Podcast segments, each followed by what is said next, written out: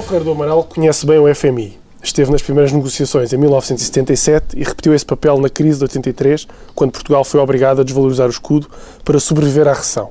Foi assessor de Mário Soares na Presidência da República e continuou em Belém com Jorge Sampaio. Professor catedrático, especialista em questões europeias, é pessimista quanto à continuação de Portugal no euro e acha que o país devia negociar com Bruxelas uma saída organizada da moeda única. Em 2012, este ano, foi ele o relator escolhido pelo Conselho Económico e Social para avaliar a política orçamental deste governo. No final, as conclusões foram críticas. Há excesso de austeridade nos planos do governo e falta uma estratégia clara para o crescimento. Professor Ferreira do Amaral, bem-vindo. A primeira pergunta. Foi relator do SES num parecer que foi muito crítico quanto à política orçamental e à estratégia deste governo. Agora foi substituído por outro relator. Porquê? Porque foi demasiado crítico? Não, penso que não. Eu não sei, eu não, não sou eu como meio, meio próprio relator. Uh, mas penso que não. Isso teve, teve a ver uh, com, com uma natural, natural, rotação dos, dos relatores. Já o ano passado eu também não fiz o, o, não fui relator do parecer sobre o orçamento para 2012. Portanto, tem havido uma rotação que acho muito bem, aliás. Não acha que por estar mais próximo do PS nesta altura, ou ser visto como mais próximo do PS, não, não. possa ter influenciado? Penso que não, penso que não. Aliás, uh, não sei se o, se o grau de criticismo que vai aparecer no, no próximo parecer, é, que será aprovado brevemente, será inferior ao, àquele que, que constava do documento de estratégia orçamental, porque convém dizer muito claramente que o parecer não é do relator.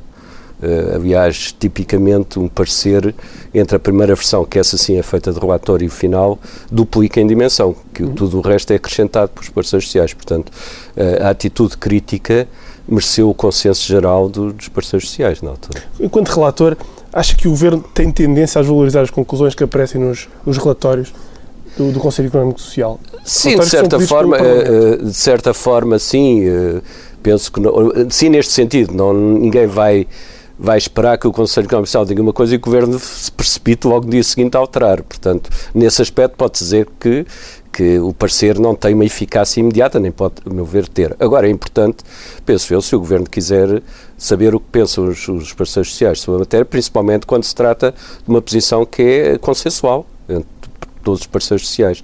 E, portanto, nesse aspecto, eh, mesmo que imediatamente não tenha efeitos, penso que é um elemento importante para o Governo aferir da justeza das suas políticas. Eu pergunto isto porque o Conselho Económico Social tem sido o ponto de equilíbrio, muitas vezes, entre o Governo e, a, e uma oposição mais militante, mais sindical. Uh, acha que mesmo assim não, não, não tenderá a ser mais valorizado este tipo de conclusões no futuro? É provável que sim. A Assembleia da República, repare que o parecer, eh, há dois tipos de pareceres. Há pareceres que são feitos eh, para o Governo, que são os das grandes opções do plano, que são feitos para o Governo antes do Governo apresentar o documento das grandes opções na Assembleia da República e isso consta da lei, e há eh, pareceres, como por exemplo o Orçamento de Estado, que é feito a pedido da Assembleia da República. Portanto, a Assembleia da República normalmente depois uh, convoca o, o, Presidente do Conselho e o relator de parecer para, para uma explicação sobre o parecer e, portanto, quer indiretamente através da Assembleia da República, quer diretamente, penso eu, através da leitura de parecer, o Governo fica com elementos importantes para ir ajustando a sua política, se assim o entender. Nós já voltamos à, à estratégia e às grandes opções. Portugal gasta anualmente cerca de 8 mil milhões em juros. Se não os pagássemos, o déficit seria zero. Sabendo isto, é inevitável renegociarmos a nossa dívida?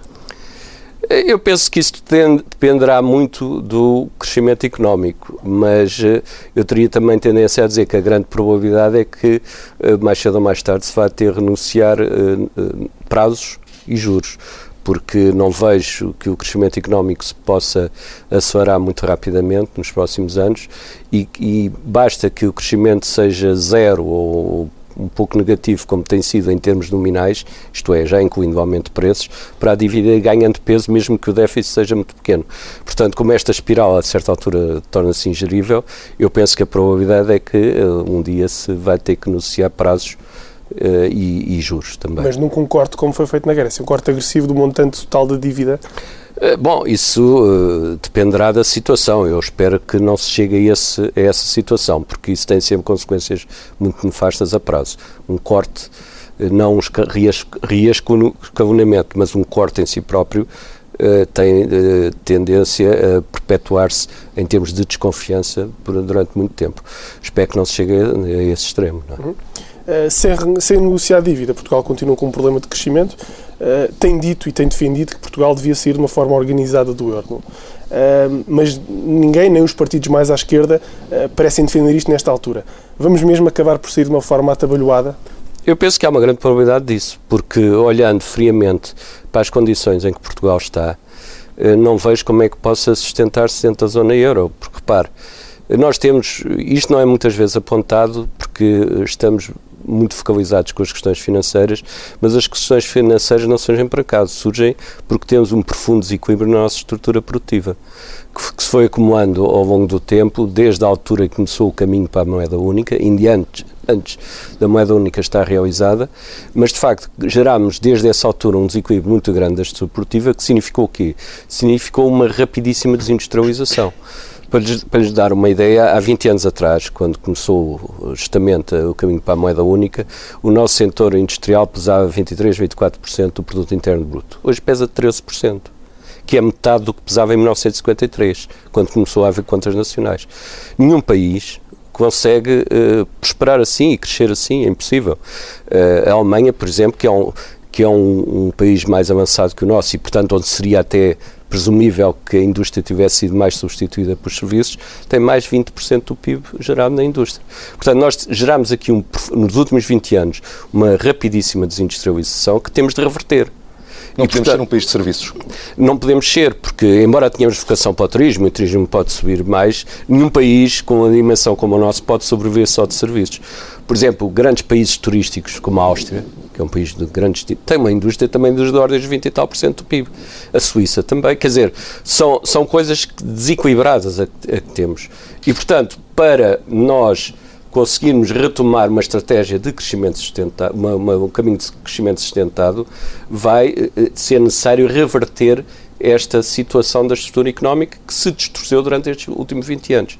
Para reverter isso, é preciso um choque competitivo, ou seja, é preciso dizer aos empresários e demonstrar, investir na indústria ou na, agricultura. Eu agora não distingo indústria e agricultura porque as coisas estão muito, já muito interpenetradas. Dizer aos empresários é, eh, é muito rentável investir nestes setores.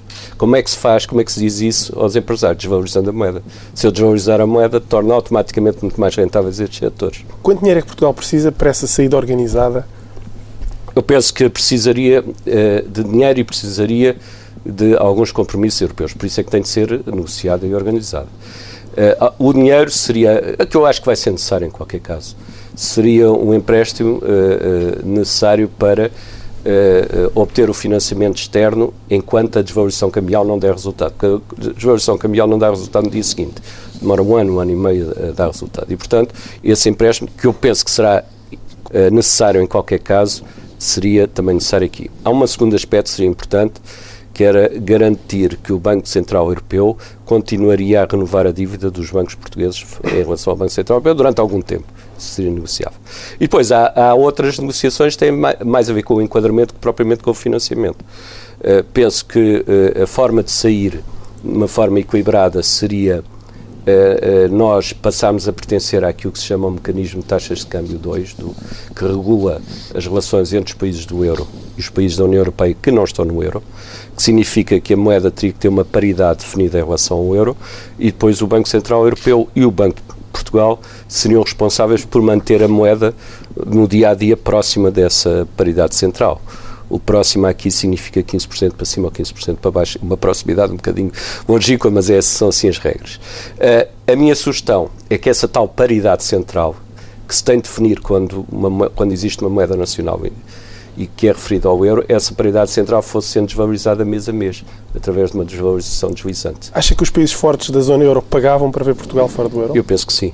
Eh, não, não pagavam mais, devo dizer, acho que vão ter que pagar à mesma para nós nos mantermos na zona euro. Com uma vantagem, que a saída da zona euro, a prazo, e não muito longo, eh, era menos um problema que a zona euro teria. Porque não tínhamos ilusões, nós não temos capacidade para estar na zona euro com a estrutura produtiva que temos e, e portanto, eh, ter que funcionar com a tal desindustrialização e com uma taxa de câmbio que é sempre uma taxa de câmbio muito forte que é o euro que tem tendência a ser uma moeda forte. Mas acha que ele, nesta altura eles já preferiam estar a pagar para nós sairmos do que estar a pagar para continuar? Eu penso nesta altura eh, não, por uma razão, é porque está muito instável a zona euro e, portanto, eu não me proponho a saída de Portugal nesta situação. Primeiro, é necessário que a zona euro estabilize e, então, nessa altura, pensar numa situação sustentável a prazo, que eu penso que passa para sair da zona euro. Neste momento, nem por sombras. Acho que isso poderia desencadear um processo muito complicado dentro da zona euro. Ainda sobre o tema da, da competitividade. Grande parte dos economistas defende que a competitividade do país um, só pode aumentar através da redução do, do, custo do trabalho. O professor nunca, nunca defendeu essa uh, hipótese. O que lhe pergunto é se há outra forma de aumentar a competitividade. Repare, a competitividade, não, de facto, não defendo. Acho que o problema salarial não é importante do ponto de vista da competitividade hoje em dia. Nós perdemos competitividade basicamente para tal questão que eu há pouco disse, eh, quando começámos o caminho para a moeda única, adotámos uma moeda, mesmo antes de adotar a moeda única, adotar, o escudo teve que se fortalecer, digamos, teve que seguir o, o marco em grande parte, e portanto, marca alemão, e portanto, a nossa perda de competitividade teve a ver com o quê? Com o facto de investir em setores protegidos da concorrência externa ser mais rentável do que estar a investir em setores que têm concorrência externa, chamados bens transacionáveis. E, portanto, a nossa estrutura produtiva foi-se desindustrializando justamente porque era preferível investir na grande distribuição, no imobiliário, nos serviços não transacionáveis, etc. Portanto, a nossa competitividade não tem a ver com salários, tem a ver com o facto da estrutura produtiva estar desequilibrada. Se eu descer os salários, deixo para todos os setores, não deixo só para aqueles setores que é preciso que é preciso uh, desenvolver. Portanto, eu penso que a questão salarial é um mito, que não, não vai resolver em nada a questão da competitividade. Parte da competitividade numa economia é, uh, vem através da competitividade fiscal. O Governo tem esta ideia que está a desenhar, mas que poderá ter uh, implicações também jurídicas, de ter um IRC baixo, de 10%, seria o mais baixo da Europa, para novos investimentos acima de 3 milhões de euros, um IRC que se prolongaria durante 10 anos. Acha que é uma boa ideia para o país se tornar mais atrativo, sobretudo para o investimento direto estrangeiro, já uma... que as empresas nacionais nesta altura também não conseguem crédito, não é? Para, claro. para os 3 milhões. Uh, pode ser uma boa ideia, dependerá da forma exatamente como vier a ser proposta, que eu não sei, mas pode ser uma boa ideia se se dirigir apenas aos tais setores de bens transacionáveis. E eu não faria nenhuma distinção, aliás, parece-me difícil fazer entre investimento nacional e investimento estrangeiro. Sim, sim, referia-me que Seria só uma questão de não ter financiamento. Exato. Mas há empresas que estão bem, eh, devo dizer. Eh, a generalidade está com dificuldades de financiamento, mas há empresas também que têm uma boa estrutura financeira e que terão capacidade de investimento. Portanto, uh, à partida parece uma possibilidade, mas uh, só vendo também exatamente os termos em que é proposto. Na Grécia continuamos a assistir a uma situação muito, muito complicada. O desemprego não para de, de, de crescer, não, não, há crescimento e cá também não. E com o país em recessão no próximo ano, acredita que estas previsões do Governo são credíveis? Ou seja, os 16,4% que o, que o Governo prevê de desemprego para 2013 são um número que acha que se vai verificar? Não, não me parece. Aliás, já o ano passado, por esta altura, uh, tinha isto e disse e escrevi que não acreditava nos objetivos para este ano e de facto não se verificaram. E eu também não acredito nos objetivos do próximo ano. E principalmente, além do desemprego, uh, penso que será bastante superior porque a recessão económica vai ser bastante mais funda. Quando diz bastante superior? Ser, eh, bom, e é praticamente impossível prever, mas eh, porque repara, não é só uma questão do, do de, de, se eliminar impostos de trabalho, há também de ter em conta a imigração. Portanto, a taxa de desemprego dependerá muito do fluxo de imigração, portanto, é muito difícil estar a prever. Mas não ficarei espantado se fosse, por exemplo, aos 18%. Não ficarei espantado porque penso que a recessão, ou seja, a queda de produto interno bruto, eh, dificilmente será inferior à deste ano. Se este orçamento for para diante e for, for aplicado tal como está. Portanto, não acredito nessa, nesses objetivos, nem acredito nos 4,5% de déficit. Acha que nunca teremos uma recessão inferior a 3% no próximo ano? Se o orçamento for para diante como está, não, eh, sim, acho que não teremos, uma, não teremos menos que 3% de recessão. Sem, sem querer entrar em questões demasiado técnicas, há uma outra previsão do Governo que é uma queda do consumo privado de 2,2%. Ora, neste ano, com a austeridade que existe, o consumo privado caiu quase 6%, para o ano com a austeridade acrescida, estes 2,2% são para acreditar? Não, por isso é que eu acho que a recessão vai ser mais profunda. Será porque o consumo vai descer mais eh, do que o Governo prevê. Eh, por essa razão que disse, a austeridade é mais funda, digamos, para o, para o ano que vem do que este ano e não esqueçamos que as famílias estão muito endividadas e, portanto, medidas de, de redução de rendimentos em geral, quando as famílias estão muito endividadas, amplificam muito os efeitos porque as famílias, enfim, como têm os encargos para satisfazer, dão, dão prioridade a isso e, portanto, cortam mais ainda no consumo.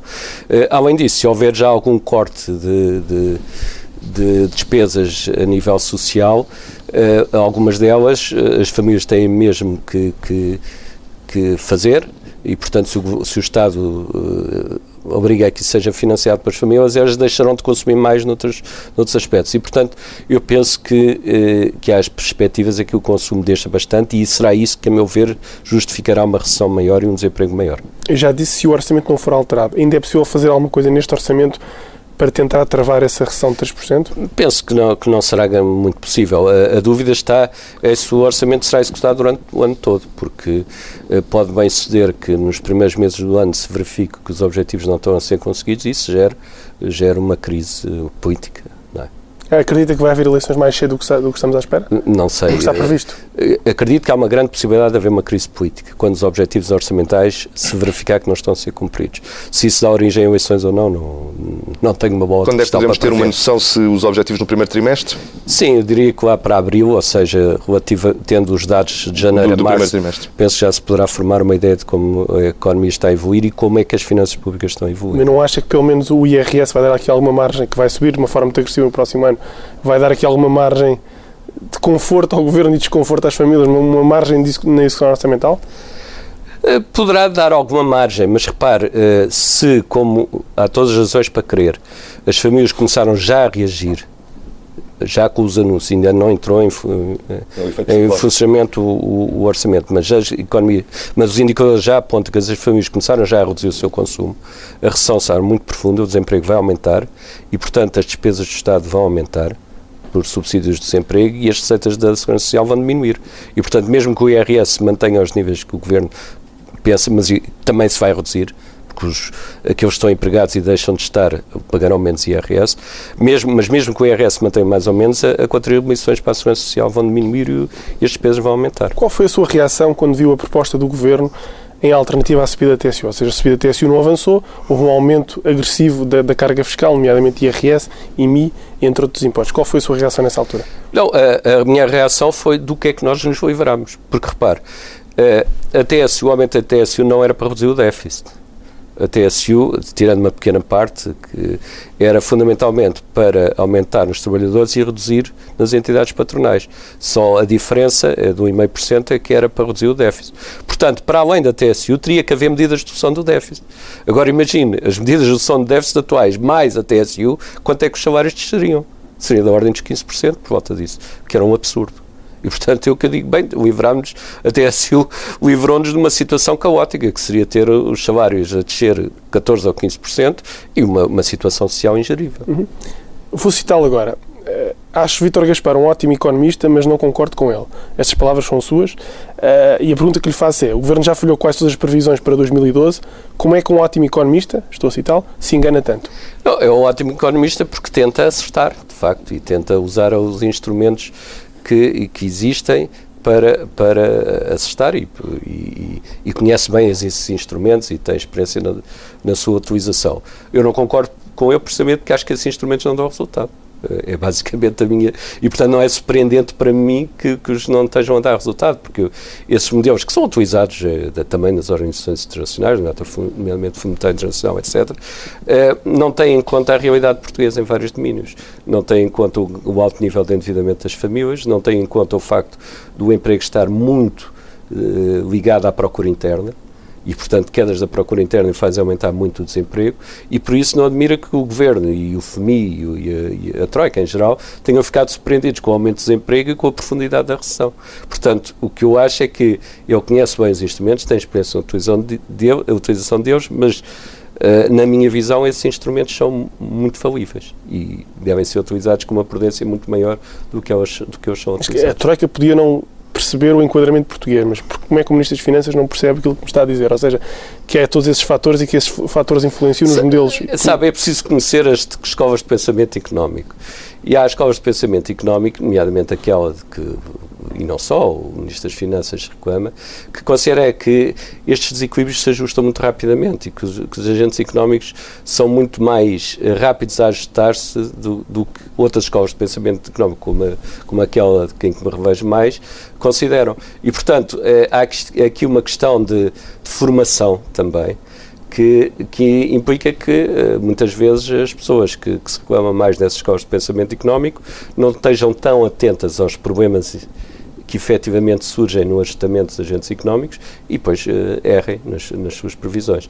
Isto é uma, é uma é uma polémica já bastante longa entre as escolas de pensamento económico, entre aquelas que normalmente se diz mais ligadas ao neoliberalismo, mas o termo neoliberalismo hoje tem já muitas conotações, mas consideram que os mercados se ajustam muito rapidamente, os agentes económicos também, e, portanto não há lugar a uma recessão profunda, ou se houver é muito rápida, o desemprego também se ajusta e por aí fora, uh, e, a, e aquelas como a minha, mais ligadas aos conceitos keynesianos, keynesianos que acham que não, que isto, que isto tudo demora o seu tempo a ajustar e que não se pode forçar uma situação para além de certos limites. E acha que entre esses quatro intervenientes, ou seja, a Troika mais o Governo, todos eles partilham dessa escola e não há, part... não há diferença de opiniões?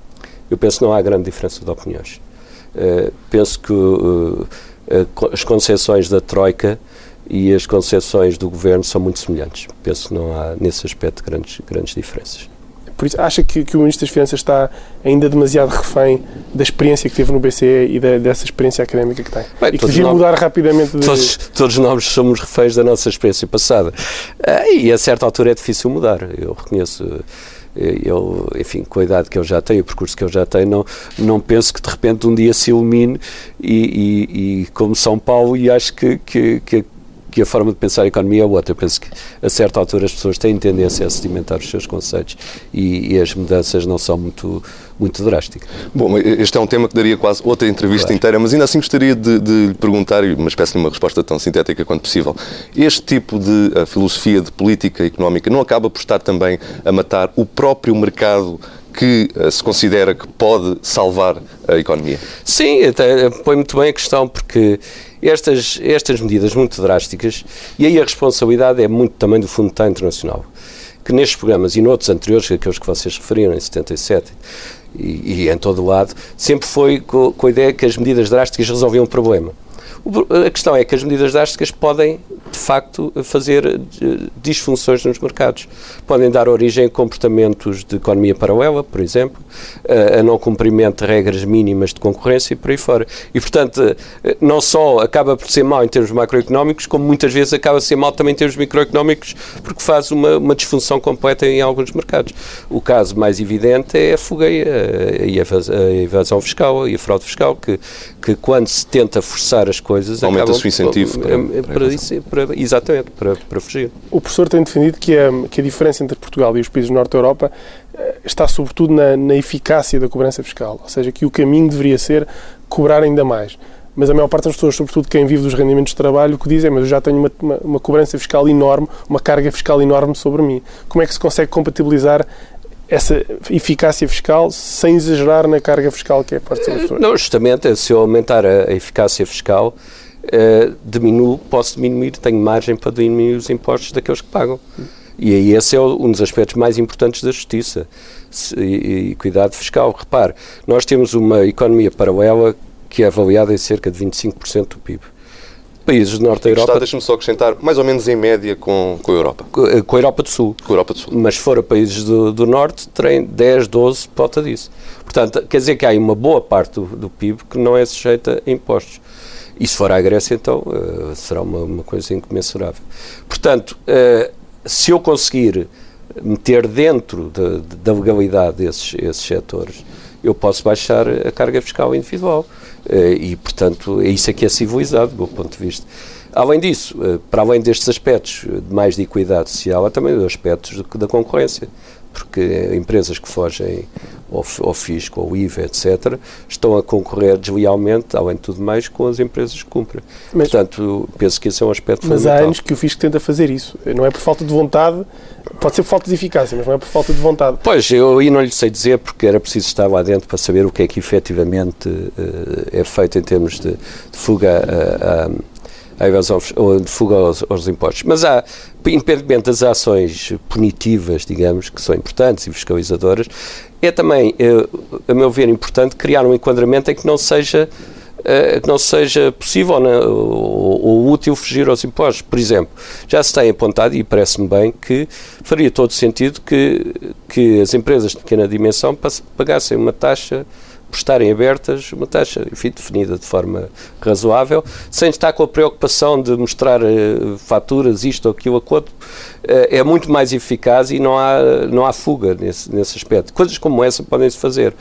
E depois, para além disso, de facto, uh, aumentar as, as, as, atividades de fiscalizadoras para evitar a fuga, a qual, a meu ver, uh, é muito mais importante no IVA do que noutros impostos. Há aqui alguma fatia da sociedade que devia ser mais taxada e que não está a ser nesta altura? Uh, isso é difícil dizer, porque fala-se muito de rendimentos que não são taxados Uh, mas uh, é preciso ver que algumas vezes esses rendimentos, uh, se forem taxados, pode-se dar origem a comportamentos negativos do ponto de vista da economia, como fuga de capitais, etc. Portanto, as coisas têm de ser feitas com algum cuidado. Eu penso que com, este, com este aumento da carga fiscal reduziu-se, e esse aspecto é verdadeiro, reduziu-se bastante, os, digamos, a disparidade entre, entre rendimentos por origens. Agora, o grande problema é de facto entre o IRS, que de facto os escalões, tal como estão feitos, a meu ver, uh, estão desequilibrados. Estão desequilibrados. Uh, é uma carga excessiva para as pessoas que têm realmente rendimentos médios ou baixos foi parte do, do, da discussão que houve para o orçamento que vai ser implementado no, no, próximo ano. Nesta semana, uh, o Governo uh, aprovou, a maioria aprovou o, orçamento e o Governo convidou o PS a participar de forma ativa naquilo a que chamou uma refundação do acordo com a Troika, numa reestruturação do Estado. Estou a falar dos tais 4 mil milhões de cortes permanentes na despesa a efetuar em 2013, 2014. Mas, entretanto, soubemos também que parece que a Troika, afinal, já está cá e já está a ajudar o Governo uh, a encontrar onde cortar esses tais 4 mil milhões. Já lá vamos a essa parte da Troika. O que lhe pergunto em primeiro lugar é, ah, nesta ótica de cortes permanentes na despesa, há alguma coisa que o Estado possa deixar de fazer? Será que há alguma fatia do Estado ah, ou fatias que possam passar a ser concessionadas ou mesmo privatizadas? Eu, eu, creio que não será significativo. Tenho defendido isso. Acho que, olhando friamente para o que o Estado faz hoje em Portugal, faz o mesmo e até às vezes menos do que faz a generalidade dos Estados na União Europeia. Portanto, os Estados da União Europeia uh, têm as funções de soberania, nós temos até relativamente minutas em alguns domínios, uh, segurança, justiça, negócios estrangeiros, etc. Depois tem as funções sociais, a educação, a saúde não gastamos mais nem por sombras do que se gasta por essa Europa fora. E a segurança social, alguns, alguns Estados têm segurança social privada, eh, por um sistema de capitalização, mas a maioria tem também pública. Portanto, eu não creio, por aí não, há... não creio que assim em geral uh, haja, se possa dizer, bem, podemos reduzir muito o, o, as funções do Estado, não estou a ver. Agora, pode-se evidentemente melhorar a, a, a, eficiência e, portanto, reduzir as despesas para obter o mesmo resultado. Mas eu não creio que sejam 4 mil milhões de euros. Eu creio que isso é um, um absurdo. E é preciso ver como é que surgem esses 4 mil milhões de euros. Eh, eu penso que aí o Partido Socialista tem razão. Isto resulta em grande parte da estratégia seguida de provocar uma grande recessão. É evidente, quando se, quando se provoca uma grande recessão, obviamente depois as coisas não chegam. Paga, cobra-se menos impostos, depois é, o déficit mantém-se, é preciso cortar mais despesa, depois isso ainda vai agravar mais a recessão e por aí, por aí fora. Eu vou dar um exemplo. Se, eu também ouvi uh, que, que, já estariam 3.500 milhões de euros destinados a ser cortados na, nas funções sociais, mas não nos esqueçamos que a Segurança Social estava equilibrada só se desequilibrou este ano devido justamente à recessão. Portanto, esta estratégia não tem futuro nenhum. E, portanto, estamos agora a cortar 4 mil milhões, daqui a dois anos estamos a cortar 6, quer dizer, e isto vai ser uma bola de neve que nunca mais acabará. Portanto, eu penso que de facto não faz sentido. Face uh, uh, a esses factos que referiu uh, e também àquilo que parece ser um facto, que a Troika já cá estará e já estará a ajudar o Governo a encontrar onde cortar esses 4 mil milhões, o PS deve aceitar o convite do Governo? Bom, é um convite PS, para levar não, a sério? não sou sequer muito a PS, portanto Pergunta o PS fará o que quiser. Agora, se o PS disser que não, que não aceita, eu dou-lhe 100% de razão. Por duas razões. Em primeiro lugar, porque de facto não faz sentido. Isso colaborar nisto significa dizer que concorda com a estratégia que foi seguida, que, a meu ver, é errada. Uh, e, em segundo lugar, se as coisas já estão decididas, o que é que o PS vai lá fazer, não é? Uh, portanto, eu penso que, uh, não sei, o PS fará o que entender, Nesse caso mas, é um... mas acho que se percebe se disser que não. Se, é, é um convite, nesse caso, que... É um convite envenenado, como é evidente. Uh, e, portanto, acho que, não, não sei, o PS terá as suas razões, depois dirá, mas acho que, uh, face a esta situação, uh, o, o, aceitar que, como bom, que é preciso cortar 4 mil milhões de euros, não é nada líquido. depende de facto, é resultado, de facto, desta estratégia de provocar uma recessão. Esteve com tanto Mário Soares como Jorge Sampaio na Presidência da República, foi assessor deles, aconselhou-os. Acha que nesta altura em que o Estado vai ser refundado, Belém, a Presidência da República, é mais permissiva a essa, face a essas, outras duas presidências, face a essa refundação do Estado? Está mais alinhada com a necessidade de, de reduzir o Estado ou não? É, provavelmente eh, não se estará, mas não será, a meu ver, uma diferença muito substancial, justamente por aquilo que eu digo, não é muito nítido ver onde é que o Estado pode reduzir as suas funções. Porque mesmo o, o, o dar em concessão não reduz a despesa do Estado. Eh, pode ser melhor prestado o serviço eu sou a favor até de concessões de alguns serviços, desde devidamente. E quando não são bem negociadas, até podem representar um aumento da despesa. E podem representar até um aumento da despesa. Portanto, não estou muito bem a ver eh, nesta presidência como nas anteriores o que é que, o que, é que se podia dizer, ah, bom, o Estado está a fazer isto, vai, vai tudo para, para o privado. Não, não, não é fácil ver. Portanto, nesse aspecto não há, não há grande diferença. Agora, eu reconheço que o, o, o Presidente Cavaco Silva do ponto de vista, tanto quanto eu percebo das declarações dele, isto seja complicado, porque eu, se estão recordados, não agora, mas desde há, há uns anos esta parte, penso que nem sequer ainda era Presidente da República, nem candidato ainda a Presidente da República, dizia era adepto de um choque fiscal. Um choque fiscal no sentido de uma redução uh, grande de impostos para impulsionar a economia.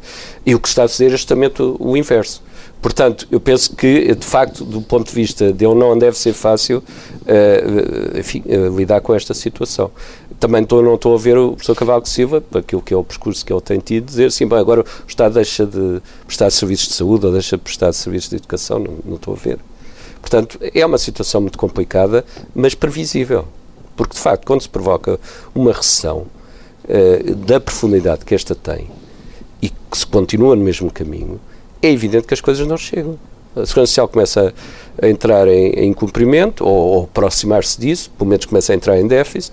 Uh, depois ainda houve aquelas habilidades deste e dos anteriores governos com, as, com os fundos de pensões, que também acaba sempre por se pagar mais tarde. E, portanto, uh, os, as sociedades modernas não estão feitas para viver em recessão. Estão feitas para haver crescimento económico.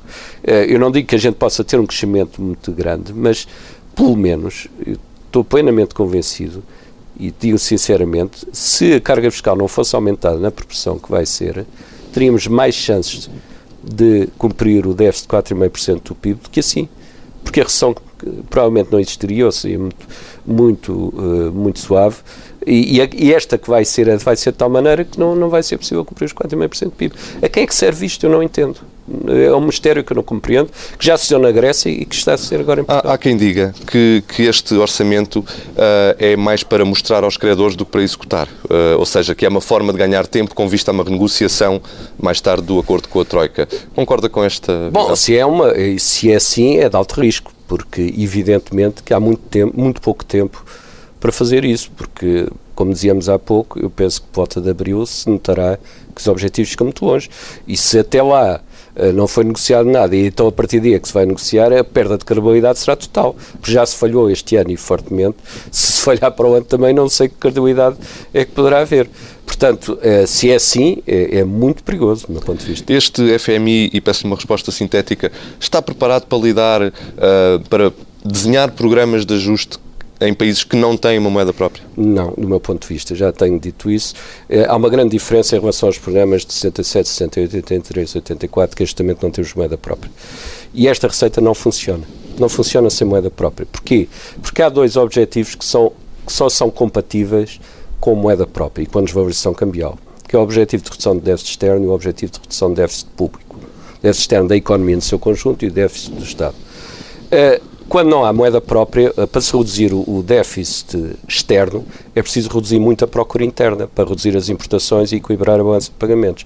Mas ao fazer-se isso, está -se a pôr em causa o objetivo de redução do déficit do Estado, porque o Estado recebe menos receitas, eh, tem de aumentar as despesas porque há mais desempregados, etc. E, portanto, uma coisa, as duas coisas não jogam.